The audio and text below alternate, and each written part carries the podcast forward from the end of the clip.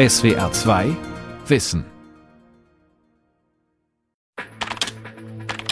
Die künstlich intelligente Gesellschaft. Die Geschichte vom denkenden Computer. Von Uwe Springfeld. Es war nur eine Verkaufsshow. Eigentlich. Für Investoren. In Saudi-Arabien, Herbst 2018. Auf der Bühne einer der bekannten US-Talkshow-Master Andrew Sorkin. Und mit ihm eine Maschine. Everybody, this is Sophia.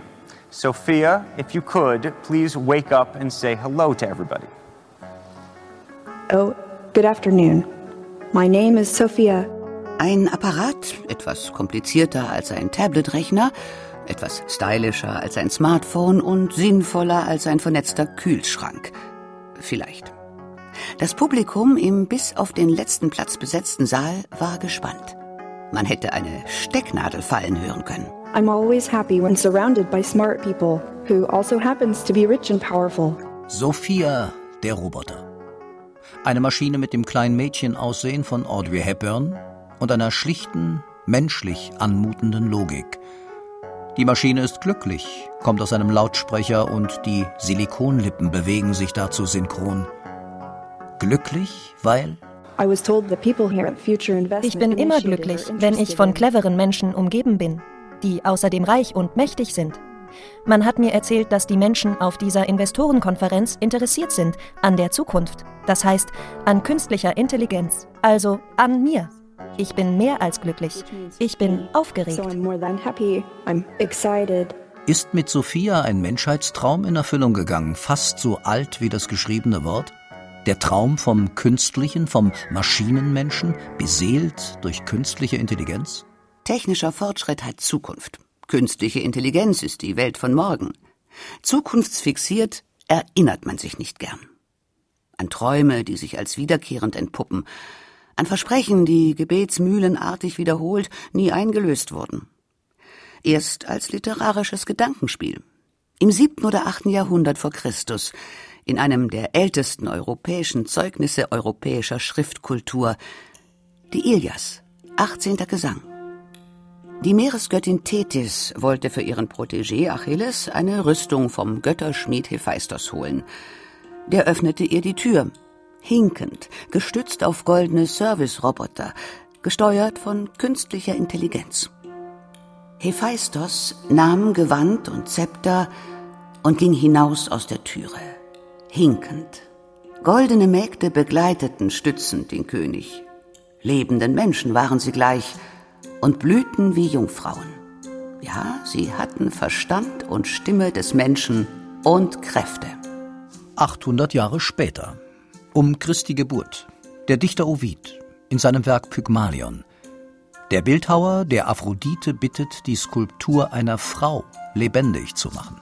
Ihr Götter, vermögt ihr alles zu geben, so sei meine Frau, er getraute sich nicht, die elfenbeinerne Jungfrau zu sagen, nur eine ihr gleiche. Wieder zu Hause besuchte er das Bild der Geliebten, er gibt ihr über das Lager geneigt einen Kuss und spürt eine Wärme. 1750 Jahre später. Der österreichische Mechaniker Wolfgang von Kempelen stellte einen Schachautomaten im türkischen Ornat vor.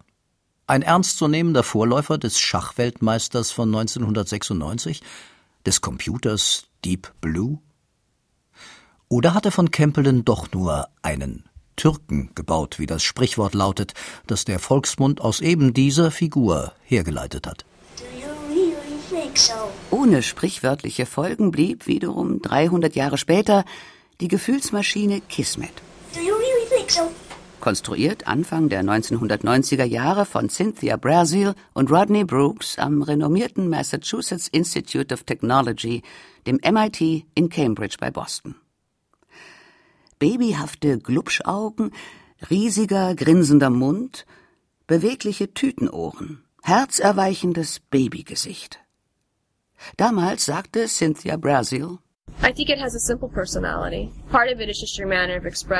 ich denke, er hat eine also Art Persönlichkeit. Teil davon ist seine Verhaltensweise. Beim Menschen gehören die Erfahrungen aus der Vergangenheit dazu, was man im Gedächtnis hat, wie man sich verhält, welche Meinungen man vertritt. Es gibt bestimmte Aspekte, die dem Roboter jetzt schon zu eigen sind. So würde ich also sagen, dass im Roboter die Ansätze einer Persönlichkeit vorhanden sind, so wie das bei einem Neugeborenen der Fall ist. Trotz aller schönen Worte, die Gerüchte verstummten nie. Hatten die Forscher mit der Roboterbüste Kismet auch nur einen Türken gebaut, eine Maschine, die dem Menschen gekünstelt Intelligenz suggeriert? Wie heute vielleicht der Roboter Sophia. Manchmal hat man das Gefühl, der Roboter ist sich seiner Existenz bewusst, ist sich seiner Erfahrungen in der Vergangenheit bewusst und auch wie er damit umging. Das könnte ein Hauch von sich Bewusstsein sein. Aber so weit sind wir noch nicht. Die Frage ist nicht nur, was können Computer? Die Frage ist auch, wie manipulieren Computerwissenschaftler die Fantasie der Öffentlichkeit? Mit welchen Metaphern versuchen sie, das Denken der Menschen zu lenken? Als Mitte der 50er Jahre die Öffentlichkeit anfing, die Existenz von Computern wahrzunehmen, griffen zur Beschreibung dieser unheimlichen Maschinen Wissenschaftler, Publizisten und Journalisten zu einem folgenreichen stilistischen Trick. Sie verglichen die Maschine mit dem Menschen, genauer mit dem menschlichen Gehirn. Man nannte den Rechenautomaten Elektronenhirn. Der Datenspeicher heißt im Englischen Memory, also Gedächtnis. Bestimmte Computerprogramme nennt man bis heute künstliche neuronale Netzwerke. Dieser stilistische Trick war ein Affront gegen die Psychologie. Dort war seit 1930 der Behaviorismus die herrschende Doktrin eine Lehre, die naturwissenschaftliche Verfahren und Methoden in die Psychologie einführen wollte. Das hieß vor allem das Experiment. Reproduzierbare Daten sollten in Laborversuchen Aufschluss über den menschlichen Geist geben. Nicht experimentelle Methoden wie die Selbstbeobachtung wurden als unwissenschaftlich verworfen. Der Mensch wurde als eine Blackbox betrachtet. Man übte auf ihn Reize aus und er reagierte mit Reaktionen. Das Lernen, zentrale Kategorie dieser Denkrichtung, erklärte sich durch das Bemühen eines Organismus, einen erstrebenswerten Zustand zwischen Reiz und Reaktion herzustellen und ihn in Verhaltensmustern zu verfestigen. Das Denken sollte aus einer Folge von Ideen entstehen, verknüpft durch Assoziationsgesetze, wiederum angetrieben durch Reizreaktion. Zu dieser Zeit hatte die Psychologie keinen Platz mehr für subjektive Elemente wie Bewusstsein und Gedächtnis. Aus dem wissenschaftlichen Vokabular ausradiert, fanden diese Worte Eingang in Vergleiche, die den unheimlichen Rechenautomaten namens Computer und dessen Programme beschrieben. Künstliche Intelligenz. Ein problematischer Begriff, sagt Björn Meder vom Max Planck Institut für Bildungsforschung. Es gibt sozusagen verschiedene Ansätze wo das, das Alltagskonzept der Intelligenz versucht wird, wissenschaftlich zu erkunden und gesagt wird, okay, das verstehen wir unter intelligentem Verhalten, aber man hat da natürlich verschiedene Ansichten darüber, was Intelligenz ist und was intelligentes Verhalten ist. Und es gibt eigentlich keine Definition, wo jetzt alle Wissenschaftler sagen würden, ja, da stehen wir hinter und das verstehen wir unter Intelligenz. Brillante Menschen dachten exakt wie ein Computer. Persönliche Erinnerungen wurden gespeichert und detailgetreu wieder abgerufen. Passend schrieben 1956 die US-Amerikaner John McCarthy und Marvin Minsky auf die Einladung zu einer Konferenz über Rechenautomaten Dartmouth Konferenz zur künstlichen Intelligenz. Sie schufen damit die Bezeichnung, die von der gesamten Scientific Community zwar verwendet, aber von kaum einem ihrer Mitglieder für gut geheißen wird. Kurz vor seinem Tod 2016 erinnerte sich Marvin Minsky There was a field called cybernetics es gab damals einen Forschungsbereich, der hieß Kybernetik. Der war weltweit bekannt, weil man dort Maschinen baute, die ganze Systeme kontrollieren konnten. Und die Konferenz war ein Versuch, Leute zusammenzubekommen, die auf einem höheren Niveau arbeiteten, die also auf Maschinen logisches Denken erzeugen wollten und nicht nur festgelegte Steuerungen, die man vielleicht noch ein bisschen ändern konnte. Wieder übertrieb man. Intelligenz von Computern bedeutete bis in die 70er Jahre hinein, sie konnten einfache Brettspiele spielen. Andere bewiesen auf Basis logischer Repräsentationen Aussagen aus der Geometrie. Dritte lösten bestimmte mathematische Gleichungen, vierte beantworteten Aufgaben von Intelligenztests, fünfte bearbeiteten erfolgreich einfache mathematische Textaufgaben. Und ein Roboterarm, das war die Sensation der Zeit, konnte sogar Klötzchen stapeln. Den Forschern war selbst klar, wie eng das jeweilige Problem gefasst, wie beschränkt diese Intelligenz war. Gemessen an dem von Marvin Minsky ausgegebenen Ziel, das Weltwissen durchschnittlicher Menschen auf die Maschinen zu bringen. Deshalb sprachen die Wissenschaftler von Mikrowelten, in denen die Maschinen agierten und feierten es als Erfolg, wenn in einer speziellen Mikrowelt, der Klötzchenwelt, der genannte Roboterarm selbstständig Quader von Zylindern unterscheiden und stapeln konnte. Aber musste man deshalb ein anderes Programm, das größere auf kleinere Probleme herunterbrechen konnte, gleich General Problem Solver nennen? Allgemeiner Problemlöser? Und den Artikel, in dem die Grundlagen der Software publiziert wurden, übertiteln Ein Programm, das menschliches Denken simuliert. Solche Programme legten die philosophischen Grundlagen der künstlichen Intelligenz. Wenn der Maschine die richtigen Worte und Bilder der Welt einprogrammiert waren, konnte sie angemessen handeln, weil, so ihr Ansatz, auch die menschliche Vorstellung von der Welt auf solchen, wie es in der Fachsprache heißt, inneren Repräsentationen beruht. Diese Repräsentationen, so behauptet die künstliche Intelligenzforschung, lassen sich auch auf ein anderes Substrat bringen als auf ein Gehirn. Auf Halbleiter zum Beispiel. Computerwissenschaftler lernten, solche inneren Worte und Bilder der Welt in einem Zeichensystem zu kodieren. Bei Lebewesen, so die Theorie, ist das Zeichensystem neurologisch verankert. Neben ihren inhaltlichen Eigenschaften sollen die Zeichen auch physikalische Merkmale haben, im Gehirn Signale, die Nervenzellen dort aussenden. Im Computer elektrische Ströme, die durch den Prozessor fließen. Stellt man sich jetzt die Frage, wie das Denken funktioniert, kommt man auf eine einfache Antwort. Denken ist nichts als eine rein formale algorithmische Transformation der Zeichen, die in Maschine und Mensch die Welt abbilden. Die Hoffnungen der Forscher gingen nicht in Erfüllung. Bis heute können Computerwissenschaftler Marvin Minskys Mikrowelten nicht zu einer Makro, einer Menschenwelt zusammensetzen. Computer wissen nichts über die Welt, hatte Minsky noch zu Lebzeiten beklagt. Kein Computer weiß, was ein Glas ist. Kein Computer weiß, warum Menschen nicht gerne nass werden, außer wenn sie schwimmen. Was ist ein Regenschirm? Fragen Sie einen Computer. Er weiß nichts über die Welt. Es gibt also viele einfache Probleme. 100.000 Highschool-Schüler bauen den gleichen Roboter auf der ganzen Welt, aber niemand denkt über die Bedeutung und Darstellung von Wissen nach. Dass Computer nicht mal das Weltwissen von Kleinkindern hatten, lag nicht nur an den technisch beschränkten Möglichkeiten der Zeit. Auch an der Komplexität der Probleme und an den simplen algorithmischen Lösungsansätzen – sagt Aljoscha Burchardt vom Deutschen Forschungszentrum für künstliche Intelligenz. Das erste ist, man sagt ihnen einfach, was zu tun ist. Das nennen wir den Algorithmus, so eine Art Kochrezept. Man sagt, erst tust du dies, dann tust du das, dann tust du jenes. So sind zum Beispiel unsere Taschenrechner gebaut, die ja in dem Sinne schlau sind, dass sie sehr gut rechnen können, aber mehr auch nicht. Sie können einem nicht erklären, warum sie zu einem Ergebnis kommen und man kann sie auch nicht einfach ändern, indem man mit ihnen spricht und sagt, rechne jetzt bitte anders. So war es bis Mitte der 70er Jahre. Dann passierte zweierlei.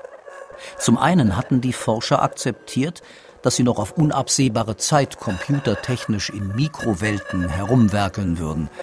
Sie sprachen jetzt von der großen, einer den gesamten Menschen nachmachenden und von einer kleinen, in Mikrowelten auf konkrete Probleme hingefummelten künstlichen Intelligenz. Auch wenn dieses Hinfummeln oft sehr aufwendig war, und Jahre der Entwicklung sowie Hunderte von Millionen Dollar an Forschungsgeldern verschlang. Zum anderen besannen sich die Forscher auf die Stärken elektronischer Rechenmaschinen, nämlich Regeln zu gehorchen und große Datenbestände zu durchwühlen. Sie schrieben Programme, die aus Messergebnissen in ihren Datenbanken passende Strukturen chemischer Moleküle fischten, die Blutinfektionen diagnostizierten, medizinische Therapievorschläge machten. In der Tradition, ihre Entwicklungen zu vermenschlichen, sprachen sie jetzt von Expertensystemen. Sie schrieben Programme, die aus Messergebissen in ihren Datenbanken passende Strukturen chemischer Moleküle fischten. Der Computer als Experte. Heute weit entfernt davon, intelligent genannt zu werden. In der Tradition, ihre Entwicklungen zu vermenschlichen, sprachen Sie jetzt von Expertensystemen. Die zweite Möglichkeit, das ist sozusagen die KI der 70er, 80er Jahre, das waren die Expertensysteme, wo man den Maschinen Wenn-Dann-Regeln zum Beispiel gibt und sagt, wenn in einem Dialog das Wort Flugbuchen fällt, dann gehe in den Unterdialog Flugbuchen und frage nach dem Abflugsdatum oder so. So werden auch heute noch unsere Chatbots gebaut. Das sind Wenn-Dann-Regeln. Da weiß man ziemlich genau, was die Maschine macht, aber die sind beschränkt in ihrem Funktionsumfang, weil es eben sehr schnell sehr, sehr viele Regeln werden. Dieser Wandel vom Klötzchenstapeln zu Expertensystemen zeigt, diese Wissenschaft ist weder durch ein fest umrissenes Forschungsfeld noch durch wohldefinierte Methoden bestimmt. Darin unterscheidet sie sich von anderen Wissenschaften wie der Algebra der Mathematik, der Quantenmechanik der Physik, der Linguistik in den Sprachwissenschaften. Die künstliche Intelligenz hingegen beruht allein auf einem philosophischen Versprechen – solche Eigenschaften auf den Computer zu bringen, die man bis dato allein dem Menschen zugeschrieben hat. Mathematische Beweise zu erbringen, Schach und das japanische Go zu spielen, Texte zu übersetzen. Um das Versprechen auf die denkende Maschine einzulösen, gründete man in Deutschland ein eigenes Forschungsinstitut. Das Deutsche Forschungszentrum für künstliche Intelligenz mit Sitz in Kaiserslautern, Saarbrücken, Bremen und Berlin. In öffentlich-privater Partnerschaft bekommt das DFKI nicht einmal eine finanzielle Grundsicherung, sondern muss alle Geldmittel, die es braucht, über Projektarbeit einwerben. Wie ein Wirtschaftsunternehmen organisiert, sind im Aufsichtsrat neben Vertretern aus Politik und Forschung auch Vertreter von Unternehmen wie Volkswagen, Intel, Airbus und T-Systems zu finden und das Forschungsportfolio liest sich wie ein Stichwortkatalog aus einer Zukunft, in der künstliche Intelligenzen das Leben regeln. Wissenschaftsmanagement, intelligente Analytik für Massendaten, Cyber-Physical Systems, Robotik, eingebettete Intelligenz, Multi-Agenten-Technologie, simulierte und erweiterte Realität, Sprachtechnologie, intelligente Benutzerschnittstellen und innovative Fabriksysteme. Eine klare Definition dessen, was künstliche Intelligenz ist, gibt es hingegen nicht. Schon allein deshalb nicht, weil kein seriöser Forscher sagen kann, was Intelligenz ist. Selbst DFKI-Forscher Aljoscha Burchardt zählt nur Eigenschaften auf. Situative Wahrnehmung, Kommunikation und Sprache verstehen, planen, eigene Schlüsse ziehen, das sind so Eigenschaften von künstlicher Intelligenz, aber eine richtige Definition haben wir eigentlich nicht. Zum anderen besannen sich die Forscher auf die Stärken elektronischer Was zur künstlichen Intelligenz zählt, haben bis in die 70er Jahre des vergangenen Jahrhunderts Forscher unter sich ausgemacht. Die aus Messergebissen in ihren Mit den Expertensystemen stieg die Wirtschaft mit ein. Besonders beliebt Sprachprogramme. Medizinische Therapievorschläge. Gut für die Anwendung, gut fürs Image. Denn was ist der Mensch anderes als ein sprechender Affe? You mean the concept that if robots become too realistic, they become creepy. Yes, exactly. Selbst 2018 rief die sprechende Puppe Sophia noch ehrfürchtiges Staunen hervor, als sie auf der Investorenkonferenz in Saudi-Arabien mit dem Talkmaster Andrew Sorkin plauderte. In Deutschland wurde das Projekt Verbmobil aufgelegt. Eine mobile Übersetzungsmaschine, Mutter aller Sprachautomaten, auf die man heute in nahezu jedem Callcenter, in jeder Telefonzentrale stößt.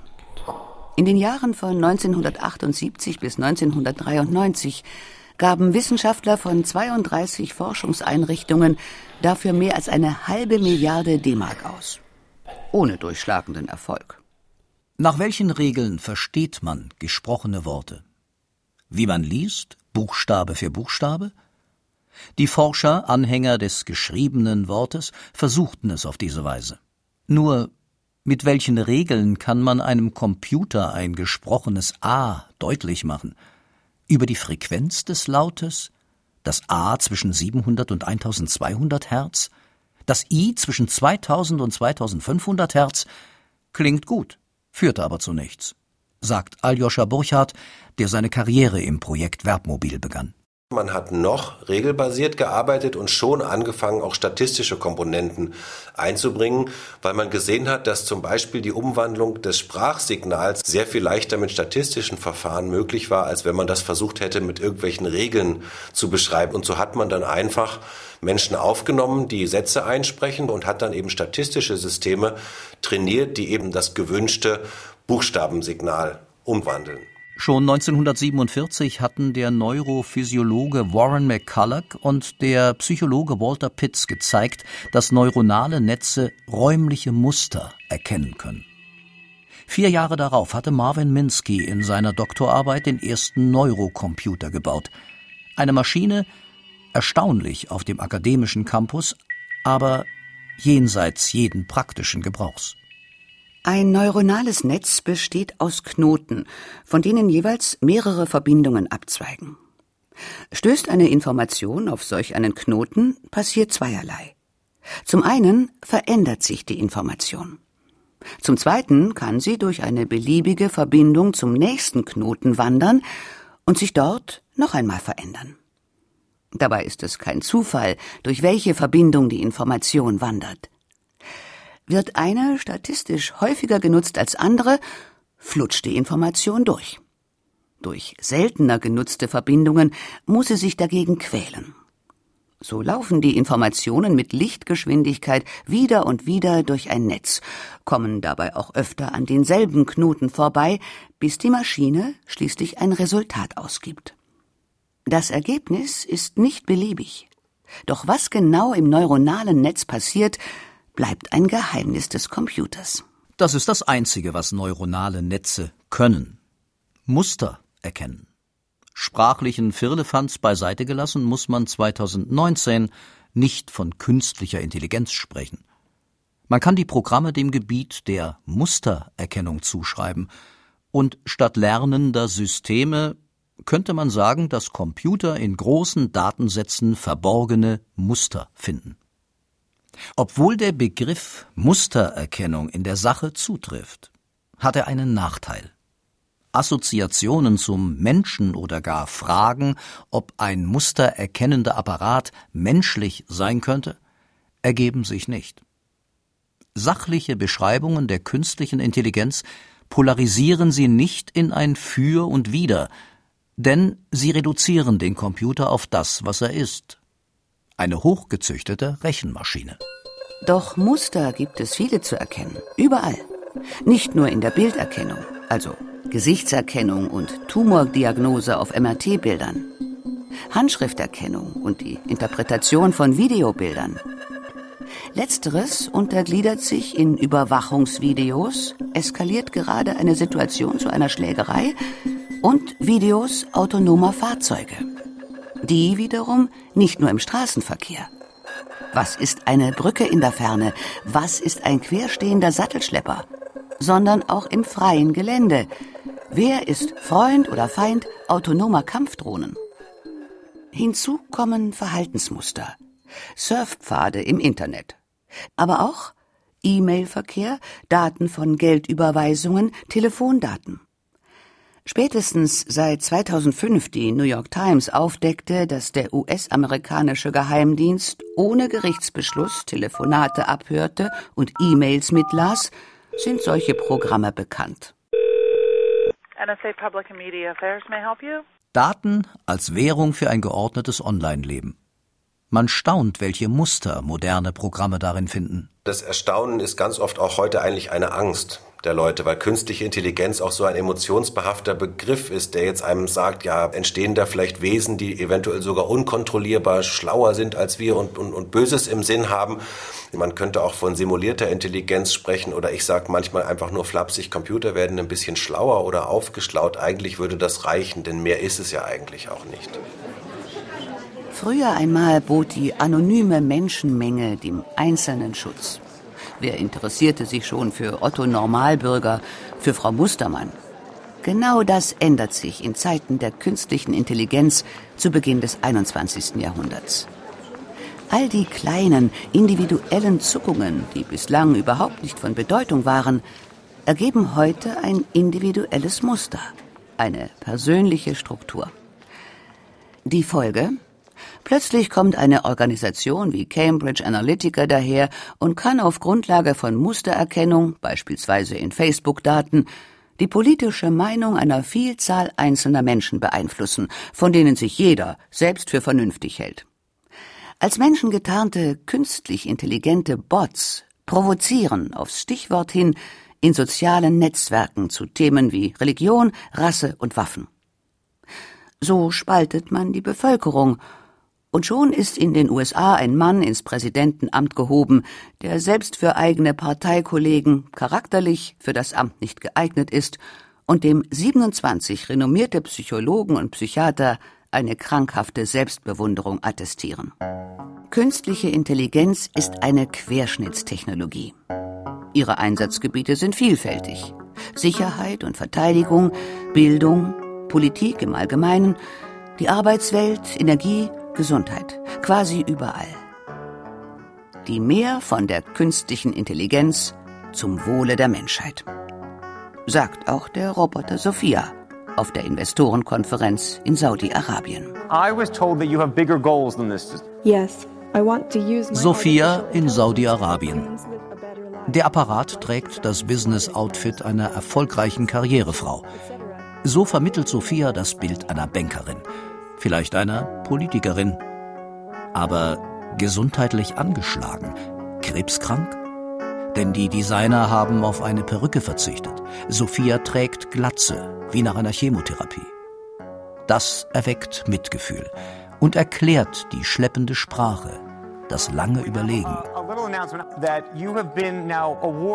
Später liest man in der Presse, wie ein Lauffeuer habe sich in Saudi-Arabien die Nachricht verbreitet, der Roboter Sophia sei geköpft und gesteinigt worden.